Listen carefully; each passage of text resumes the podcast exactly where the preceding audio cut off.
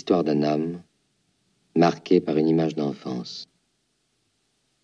La scène qui le troubla par sa violence, et dont il ne devait comprendre que beaucoup plus tard la signification, eut lieu sur la grande jetée d'Orly quelques années avant le début de la Troisième Guerre mondiale.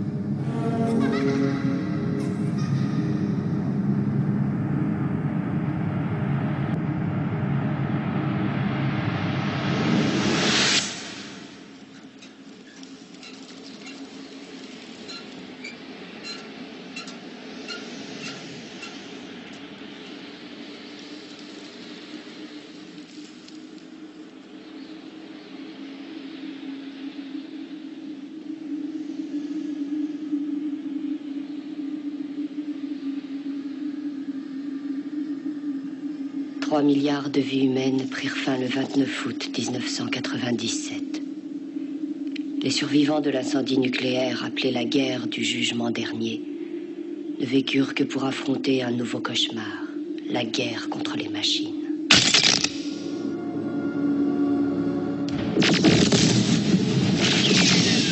Et quelque temps après vint la destruction de Paris. Beaucoup moururent. Certains se crurent vainqueurs, d'autres furent prisonniers. Les survivants s'établirent dans le réseau des souterrains de Chaillot. La surface de Paris, et sans doute de la plus grande partie du monde, était inhabitable, pourrie par la radioactivité. L'ordinateur qui avait le contrôle de ces machines, Skynet, renvoya deux Terminators remonter le temps. Leur mission, éliminer le chef de la résistance humaine, John Connor, mon fils.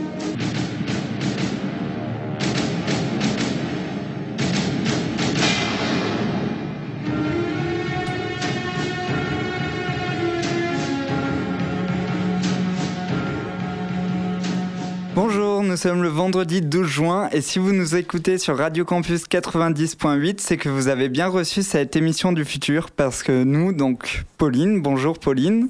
Salut. Tanguy, bonjour Tanguy. Salut. Et Martin qui est aux commandes dans ces souterrains.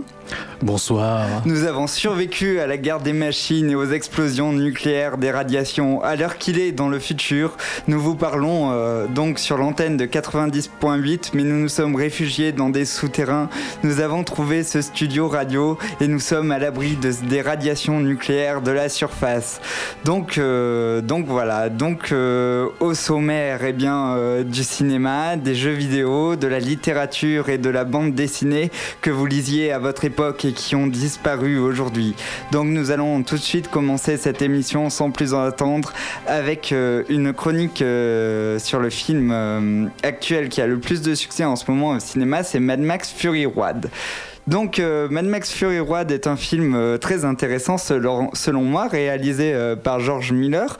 Donc, à l'époque sur Radio Campus, il y avait eu deux chroniques sur, sur ce film. Donc, voici la troisième. C'est un film qui est totalement magnifique parce qu'il n'y a pas d'histoire et c'est très rare dans les blockbusters un film qui n'est pas d'histoire. Enfin, si, il y a une histoire, mais elle tient sur un papier plié en 15.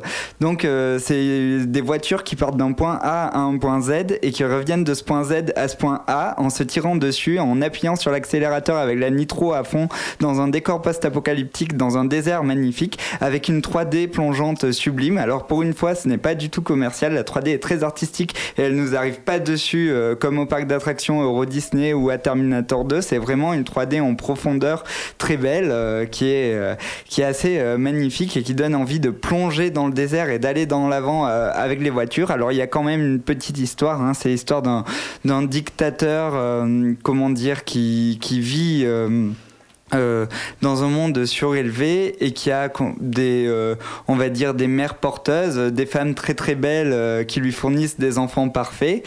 Et en bas de, cette, de ce paradis vit, les, vivent les sans-dents, les pourris, les crasseux. Et donc, ces belles femmes vont s'échapper et une course-poursuite va s'engager. Alors, ce qui est assez rigolo dans ce film, c'est que tout le monde attendait que le héros soit Mad Max, mais le héros n'est pas Mad Max, mais c'est Furiosa, joué par Charlize Theron, qui n'a pas de bras et qui a un bras bionique, mais des fois il y a des scènes où on la voit sans son bras. Et euh, le film n'a aucune pause. En fait, quand il y a des pauses, c'est 3 minutes grand maximum. Et sinon, ça roule, ça roule, ça roule. Et euh, la question que je me suis posée en voyant ce film, c'est euh, est-ce que les fans de films d'action d'habitude qui ont un minimum de scénario, parce que là, il y a encore moins de scénario que dans Avenger, que dans un film Marvel, c'est dire, ont bien aimé ce film ou pas? Et je sais pas, parce que moi, ce film, à mon avis, sa place, c'est pas dans les salles de cinéma, mais c'est dans un musée d'art contemporain. Parce que, en effet, la palette graphique du film, à savoir euh, le début du film et c'est fait jaune très clair, euh, genre euh, agréable quoi. Le milieu du film c'est en bleu, mais bleu foncé, nuité avec des échassiers, ça évoque le cirque, c'est magnifique. Et à la fin c'est du bleu très très clair, donc du jaune très très clair, pardon, ma, ma, langue a fourché. Et tout ça est très beau. Et moi j'avais l'impression que si Terrence Malick réalisait un film d'action, ça ressemblerait à ça. Donc voilà, j'ai beaucoup aimé ce film. Et si vous ne l'avez encore vu, ce que je doute, je vous conseille d'aller le voir. Vous avez un commentaire, euh, Pauline Tanguy, sur Mad Max Tu nous intrigues, je ne l'ai pas encore vu. Mais je, je comprends. Donc euh, allez le voir, c'est vraiment, euh, c'est vraiment super. Et donc à la sortie de, du, du, film, nous nous sommes retrouvés dans une salle d'arcade où il y avait des sons de vieux jeux vidéo que nous entendions.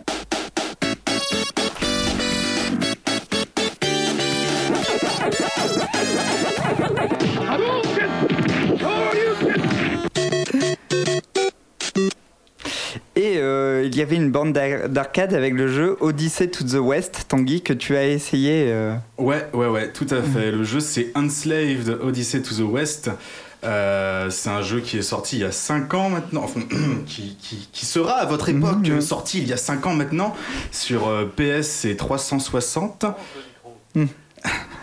C'est un jeu Namco Bandai développé par Ninja Theory à qui on doit déjà Heavenly Sword, Devil May Cry ou bientôt Hellblade. Euh, c'est un jeu qui utilise, je, dis beaucoup de choses techniques pour faire genre c'est très important, tu vois. C'est un jeu qui utilise l'Unreal Engine 3, euh, qui avait déjà utilisé toute la série des Gear of War, ou même le jeu de 50 Cent, Blood on the Sand, ou toute la série des Batman.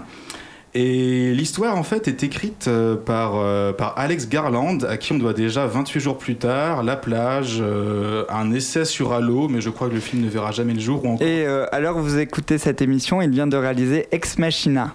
Ah d'accord, ok. Je, je savais pas du tout. Écoute, la page Wikipédia n'est pas à jour, c'est un, un drame. Et il a fait aussi Dread, qui est un très très euh, très bon film, je vous le conseille à tous.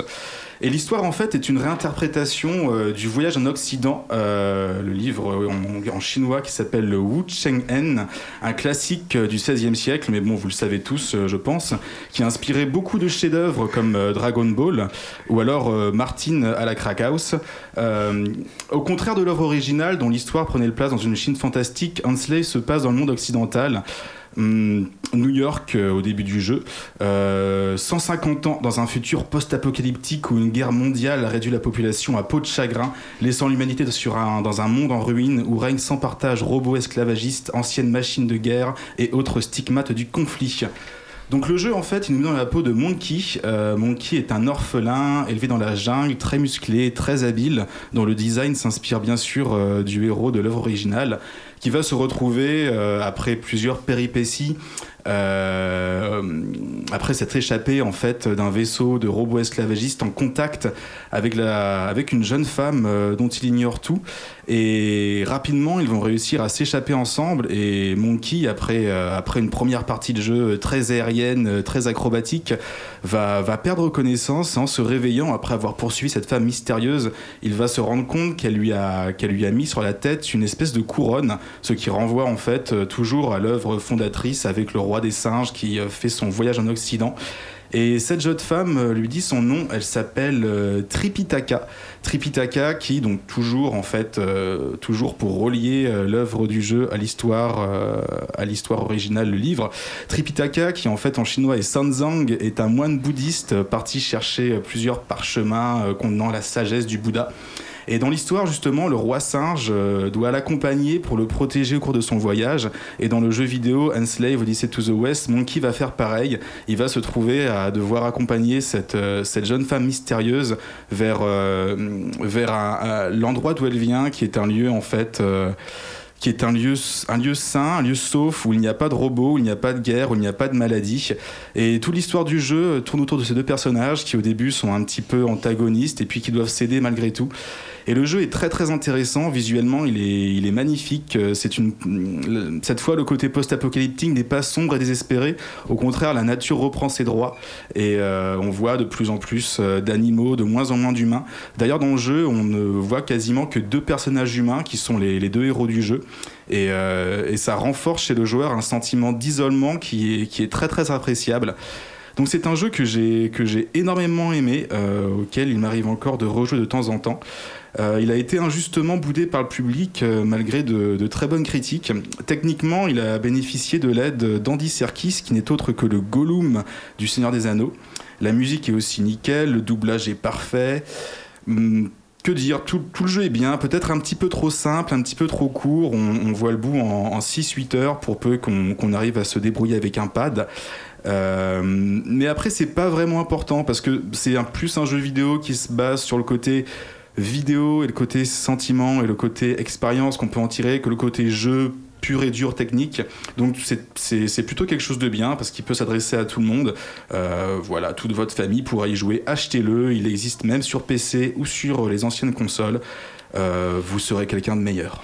Juste, euh, Tanguy, c'est un jeu de baston ou un jeu de rôle Oui, je, je, ne l'ai pas dit, cette chronique est catastrophique. non, non, non, non c'est bien, au contraire.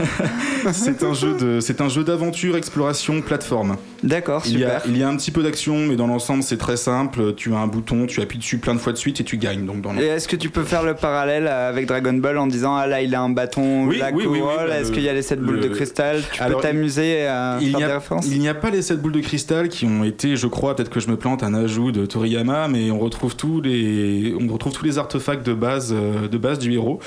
En outre, euh, comme tu l'as dit, euh, son bâton, sa couronne, mais également son nuage, hein, qui dans le jeu est une espèce de, disque monté sur champ antigrave. D'accord, ben merci beaucoup Tanguy. Après cette partie d'Odyssée to the West, une petite musique résonna dans la salle d'arcade et c'est Glossalia.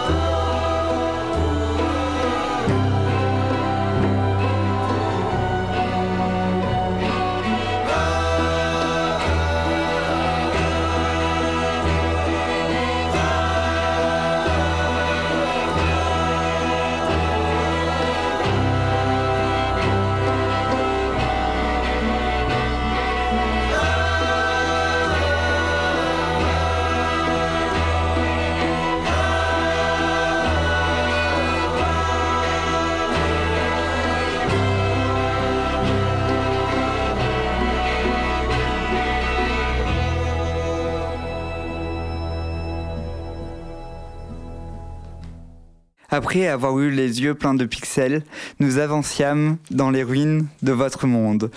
Nous nous retrouvâmes dans une bibliothèque, à un endroit, euh, enfin, nous nous retrouvâmes dans une bibliothèque parce que, à notre époque, dans le futur, les pompiers ont brûlé les livres à la température de Fahrenheit 451. Et euh, dans, cette dans cette bibliothèque où étaient préservés que quelques livres très précieux, gardés par les hommes arbres, Pauline, tu as trouvé un livre qui s'appelait La route, c'est ça? Oui, tout à fait. Qui a eu un grand succès euh, à votre époque. Exactement. Il était couché et écoutait le bruit des gouttes dans les bois, de la roche nue par ici, le froid et le silence. Les cendres du monde défunt emportées çà et là dans le vide sur les vents froids et profanes emporté au loin et dispersé et emporté encore plus loin. La route de Cormac McCarthy. Alors difficile de parler de ce livre qui a reçu le prix Pulitzer en 2007, 2 millions d'exemplaires vendus, une adaptation en film. Difficile de raconter parce que finalement il n'y a pas grand-chose d'autre que la route, seulement la route, sans fin, sans issue, où l'on ne cesse de se répéter à quoi bon. Dans un monde qui n'existe plus, qui n'est que cendre et désolation, où l'homme est revenu à son état le plus primaire, parce que plus rien ne compte, seulement survivre et avancer. Dans ce décor blanc, apocalyptique, un homme et son fils marchent, tentent de rejoindre le sud pour y trouver peut-être un hiver plus clément, tentent de survivre aux tempêtes de neige, à la pluie à la faim, à ces hommes devenus plus sauvages, devenus meurtriers et cannibales. Eux n'ont pour unique monde que leur caddie rempli de quelques couvertures, d'angles de jouets et de quoi survivre quelques jours encore. Mais après. C'est une ambiance étrange, blanche, on les accompagne dans leur solitude et leur désarroi, on imagine ce monde perdu et angoissant, où les souvenirs, les concepts, les sentiments, les mots même disparaissent peu à peu. C'est oppressant parce qu'on s'imagine très bien ce décor nu. Pas besoin d'avoir vu le film, les images se créent à la lecture. Oppressant, mais aussi très beau. Notamment la relation entre cet homme et son fils que l'on nomme jamais. Leur façon de se parler, de s'aimer, de se faire confiance. Et pour finir, ces mots un peu énigmatiques que nous laisse l'auteur. Autrefois, il y avait des truites de torrents dans les montagnes. On pouvait les voir immobiles, dressées dans le courant couleur d'ambre, où les bordures blanches de leurs nageoires ondulaient doucement au fil de l'eau. Elles avaient un parfum de mousse quand on les prenait dans la main, lisses et musclées et élastiques. Sur leur dos, il y avait des dessins en pointillés qui étaient des cartes du monde en son devenir, des cartes et des labyrinthes, d'une chose qu'on ne pourrait pas refaire ni réparer. Dans les vals profonds qu'elles habitaient, toutes les choses étaient plus anciennes que l'homme et leurs murmures étaient de mystère. Voilà, donc euh, c'est la route de Cormac McCarthy et c'est euh, chez Point en poche, c'est ça Et à la base c'était chez l'Olivier. C'est ça. Voilà, et donc euh, à côté de la route, tu as trouvé euh, un autre art euh, que, que la littérature, un art avec des images, avec des mhm. bulles et avec des cases collées les unes aux autres. Donc tu as trouvé un livre qui s'appelait Tabula Rasa de, de, Pierre Morel, qui était une bande dessinée, je crois. Oui, c'est ça. Alors Pierre Morel est un auteur de BD qui a commencé à publier au début chez Six Pieds Sous Terre, avant de devenir pour quelques livres un employé du mois, éditeur belge que j'aime beaucoup Et puis Gallimard dans la collection Bayou. Et enfin Casterman avec sa dernière BD qui s'appelle Iba. Une drôle d'histoire euh, d'amis imaginaires démoniaques. Enfin, peut-être pas si imaginaires d'ailleurs. Alors aujourd'hui, euh, Tabula euh, publié dans la collection donc Bayou chez Gallimard en 2014.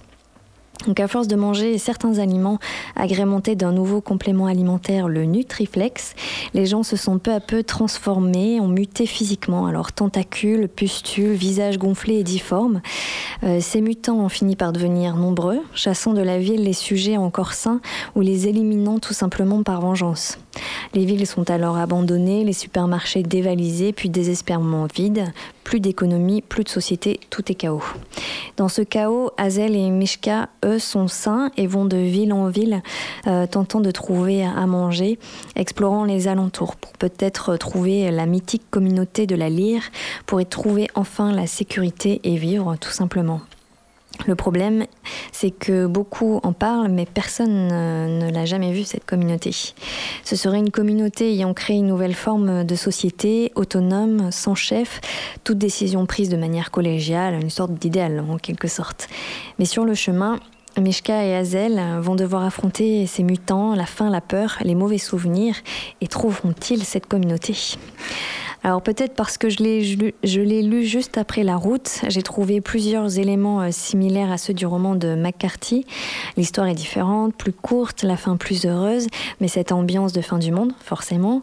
Euh, le cheminement qui est un peu similaire, les épreuves aussi au fil de leur parcours rappellent euh, certains moments de la route, je trouve.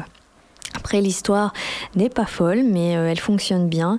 L'ambiance post-apocalyptique qui nous parle en fond euh, d'écologie, d'environnement, de notre société, de ces scandales sanitaires est efficace, parce que finalement, euh, on y viendra peut-être. Donc on aurait peut-être juste aimé euh, qu'il y ait un peu plus de pages pour aller plus loin et plus dans le détail. Je sais pas ce que tu en penses, toi qui l'as lu. Oui, ben si vous êtes frustré parce que Tabula Rasa, qui a un très, une très belle BD, selon moi, euh, vous a frustré, vous pouvez acheter Post-Mortem, qui est euh, la BD de zombie de Pierre Morel, qui est vraiment très très bien. Et c'est vraiment un auteur à découvrir, à découvrir que je vous conseille vivement, qui n'est pas très connu et qui mériterait d'avoir son petit succès. J'avais surtout été très marqué par Buck, sa première BD Mm. Qui était, euh, qui était fabuleuse. Et donc, euh, moi aussi, je me suis un peu euh, plongé dans une lecture post-apocalyptique parce que, à côté de, des livres de Pierre Morel et de Cormac McCarthy, j'ai trouvé un livre d'Antoine Volodine, alors qui ne fait pas partie exactement du genre post-apocalyptique, mais qui fait partie du post-exotisme. Alors, je vais vous expliquer ce qu'est le post-exotisme. Vous imaginez un sous-genre de littérature d'Amérique du Sud à la cent de solitude, matinée de science-fiction post-apocalyptique, matinée de d'ouvrages politiques euh, et comment dire et pro-féministes et vous obtenez le post-exotisme qui est un genre littéraire qu'Antoine Volodine a inventé euh, à la fin des années 90 et dans ce genre littéraire il y a plusieurs euh, auteurs comme Maria Crowell, Ellie Cronauer et Antoine Volodine a vraiment sorti des livres sous ce nom-là. Alors j'ai écouté plusieurs interviews d'Antoine Volodine pour préparer cette émission et il dit que le post-exotisme c'est difficile d'y rentrer mais c'est difficile d'en sortir aussi. Et donc, euh, moi, euh, j'ai commencé ce livre, j'ai lu Terminus Radieux avec beaucoup de difficultés parce que c'est un livre très gros, avec euh, énormément de vocabulaire et beaucoup de livres inventés, mais c'est aussi un livre passionnant. Je n'arrivais pas à lâcher cette, ce volume. Donc, l'histoire, eh ben, c'est très simple, hein. comme l'histoire de la route, comme l'histoire de Tabula Rasa. C'est trois personnages, donc Kelly Kronauer, Vassilia Marchavelli et Iloshenko.